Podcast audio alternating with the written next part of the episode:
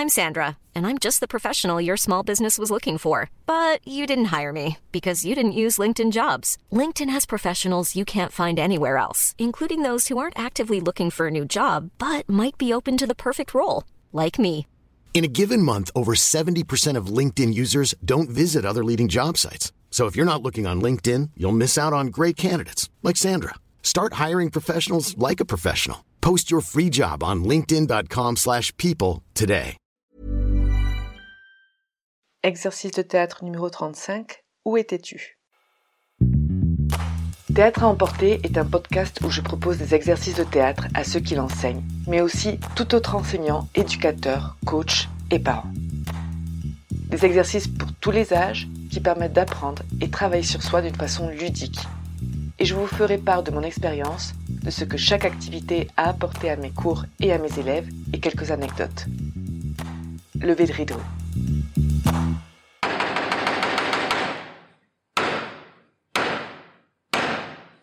Bonjour. Pour cet exercice, nous allons avoir besoin de trois personnes minimum.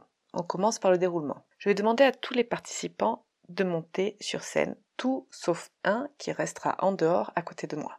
Celui qui sera à côté de moi va tourner le dos à la scène, donc ne pourra pas voir les autres participants. Et pendant ce temps, les autres participants devront se mettre, sans parler, à un endroit spécifique de la scène. Chacun à un endroit différent, mais à la vue, c'est-à-dire qu'on puisse les voir de là où on se trouve, la personne qui se retourne et moi-même.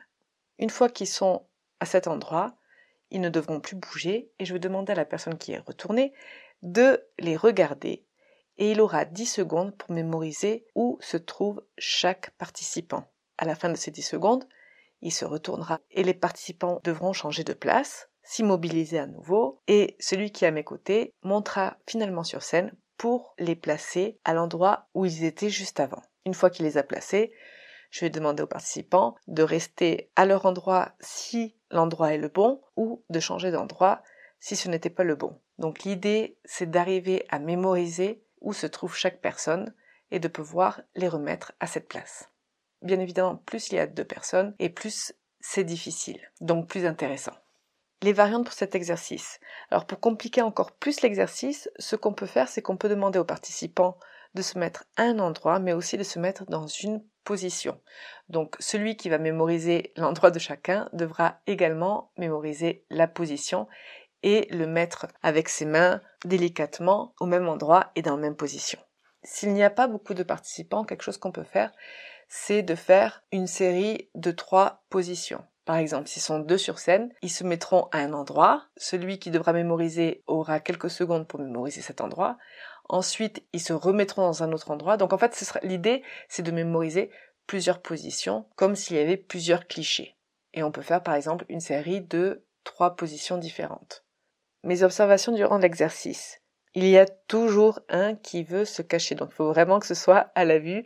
L'idée n'est pas d'aller se mettre derrière un objet ou derrière un rideau ou derrière un mur. Il faut vraiment être à la vue. Et celui qui va mémoriser l'endroit essaiera d'être le plus précis possible.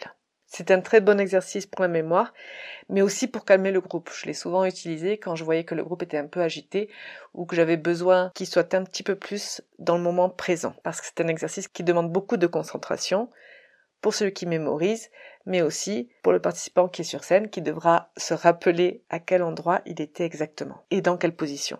J'avoue que cet exercice, je l'ai utilisé aussi pour voir qui avait une bonne mémoire visuelle, parce que quand il y a une déco, par exemple pour une pièce de théâtre un peu compliquée, avec beaucoup d'accessoires, je vais toujours désigner des participants pour se rappeler, par exemple quand il y a un changement de déco entre deux scènes. Cet exercice me permet donc de voir qui a une bonne mémoire pour remettre bien les objets au bon endroit. Certains sont vraiment, vraiment étonnants par leur capacité à se rappeler aussi bien de l'endroit mais aussi à la position. Il y en a même qui se rappellent de comment étaient les yeux, si la tête était penchée, si une main était ouverte ou fermée. Enfin bref, il y a vraiment des détails qui sont surprenants. Les mots-clés pour cet exercice sont donc la mémorisation, le corps dans l'espace et la concentration.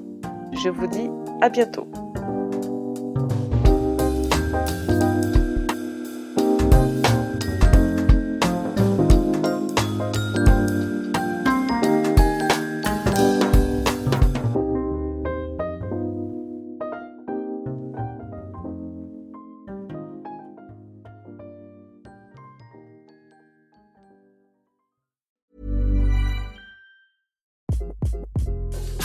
This is Craig Robinson from Ways to Win, and support for this podcast comes from Invesco QQQ, the official ETF of the NCAA. Invesco QQQ is proud to sponsor this episode and even prouder to provide access to innovation for the last 25 years. Basketball has had innovations over the years too. We're seeing the game played in new ways every day. Learn more at Invesco.com slash QQQ. Let's rethink possibility. Invesco Distributors, Inc.